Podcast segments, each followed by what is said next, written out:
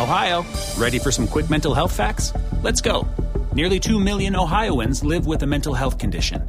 In the U.S., more than 50% of people will be diagnosed with a mental illness in their lifetime.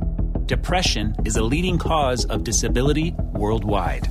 So, why are some of us still stigmatizing people living with a mental health condition when we know all of this? Let's listen to the facts and beat the stigma.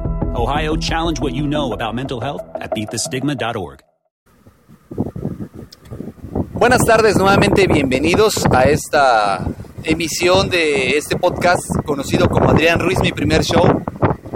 El día de hoy quiero platicar con ustedes un tema muy recurrente que he estado leyendo en redes sociales y con muchos de mis conocidos también. Y este tema es, como lo dice el título del mismo podcast, la independencia financiera. ¿Qué es la independencia financiera? ¿Por qué mucha gente busca la independencia financiera?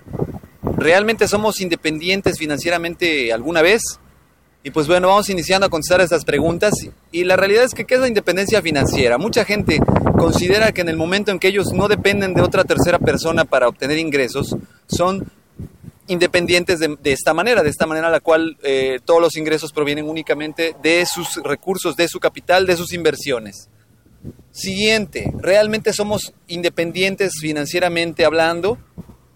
Podríamos decir que sí, pero de cierta manera dependemos de que nuestros acreedores nos paguen, de que nos financien algunas instituciones de crédito y nunca realmente somos independientes de manera financiera, a no ser que seamos ricos multimillonarios o seamos hijos de Donald Trump eh, y tengamos un eh, capital amplio que nos permita no depender eh, nunca de alguna institución financiera para lograr nuestros objetivos. De ahí que es importante entonces entender que para primeramente lograr ser independientemente financieros, tenemos que, a través de esta dependencia, buscar el crear el capital necesario para poder eh, en un futuro invertirlo o que no sea la base para que alguna otra institución financiera nos preste un crédito.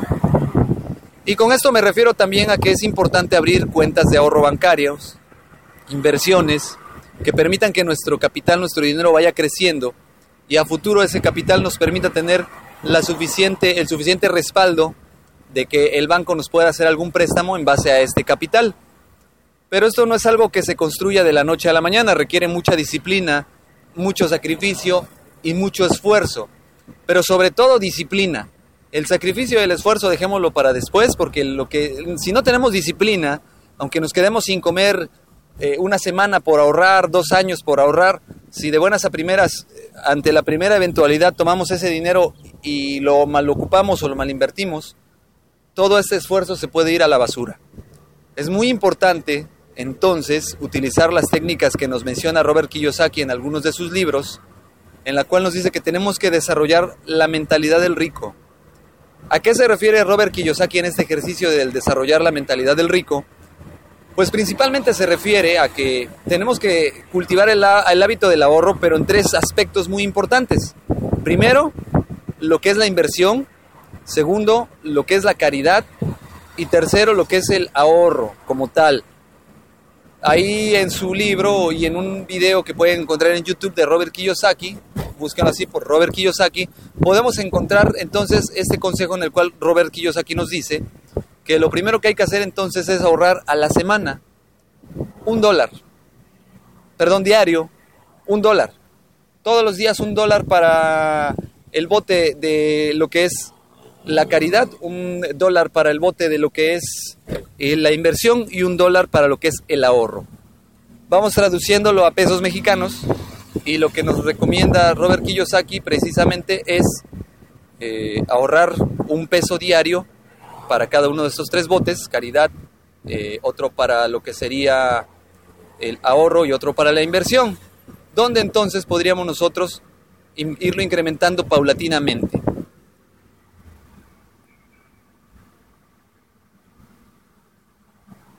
Muy bien. Entonces, una vez que iniciamos este proceso del ahorro, Continuaremos siendo constantes día a día, a lo mejor durante un lapso de 30 días, ahorrando un peso diario. Estamos hablando que serían 30 pesos para cada uno de los botes.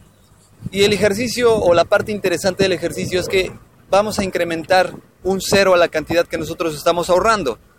Es decir, ya ahorramos por un mes un peso, ahora para el siguiente mes le vamos a incrementar un cero y ya no va a ser un peso, van a ser 10 pesos para cada bote. De igual manera, conforme vayamos avanzando, le vamos a incrementar un cero y ya no van a ser 10 pesos, van a ser 100 pesos y así constantemente hasta que logremos ahorrar una gran cantidad de dinero. Evidentemente esto va muy de la mano de la capacidad de cada uno de, las personas que estén ahorrando. Habrá quienes se queden en los 10 pesos, habrá quienes se queden en 100, habrá quienes le puedan meter incluso mil pesos. Eh, y aquí lo interesante es no bajar la, la guardia, no dejar de ahorrar, pero tampoco hacernos los multimillonarios y querer meterle mil pesos si la realidad sabemos que no nos va a dar económicamente y vamos a perder o vamos a tener que retirar este dinero del ahorro. Después de esto nos decía Robert Kiyosaki que estos tres botes subdivididos son tres cosas muy importantes. La inversión,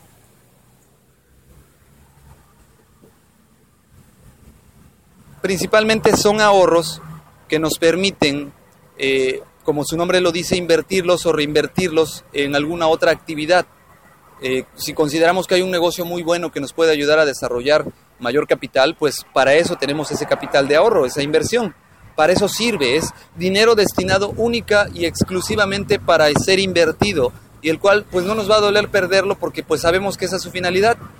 Para esto el ahorro, el ahorro no se va a tocar en absoluto, no vamos nosotros a tocar nuestros ahorros en la menor necesidad. Si estamos enfermos, si nos gastamos el dinero que teníamos de la quincena, ese dinero es intocable. Y por tercero y último está el ahorro o el, el bote de la caridad. Y nos dice Robert Kiyosaki que es aquí donde nuestro dinero va a ir, donde nuestro cuerpo muchas veces no puede. Suena un poquito drástico, pero sí es la realidad. A lo mejor no vamos a poder invertirle tanto tiempo en ir a la iglesia, ir al templo, ir al, al servicio, etcétera, como ustedes quieran llamar. Y es ahí donde entonces vamos nosotros a poner nuestro dinero al servicio de la caridad. Y esto es el primer paso para ir pensando como rico y generar esa independencia financiera que tanto queremos, que tanto buscamos. Pero también es muy importante entender que el trabajo que estemos haciendo actualmente, pues ir administrando también nuestros tiempos, que nos pueda eh, servir como una ganancia y también dedicarle un tiempo a que ese dinero que invertimos cuidemos que esté eh, en circulación. Es decir, si yo tengo un trabajo que me ocupa ocho horas del día, pues tengo que también darme un tiempo para estar monitoreando mis inversiones y lo ideal, decía una persona que conocí hace mucho tiempo, es que trabajes eh, tú para obtener dinero de alguien más, pero que tu dinero también trabaje para ti. Y es donde la recomendación viene de tener algún tipo de inversión de un pequeño negocio, de alguna, eh, algún comercio que nos permita obtener un ingreso extra o adicional. Asociarnos con alguien también es una buena alternativa. Si nosotros no tenemos el tiempo, pues asociarnos con alguien que, que sepamos que es de confianza y que va a utilizar ese dinero para hacerlo crecer. Y les recomiendo que lean la revista Entrepreneur, eh, la revista Dinero Inteligente, las cuales pues vienen negocios de medio tiempo, inclusive en línea, que nos pueden ayudar a, mantener un ingreso adicional y lograr que este, eh, esta dependencia financiera se vaya revirtiendo hasta el punto de convertirse en una independencia financiera.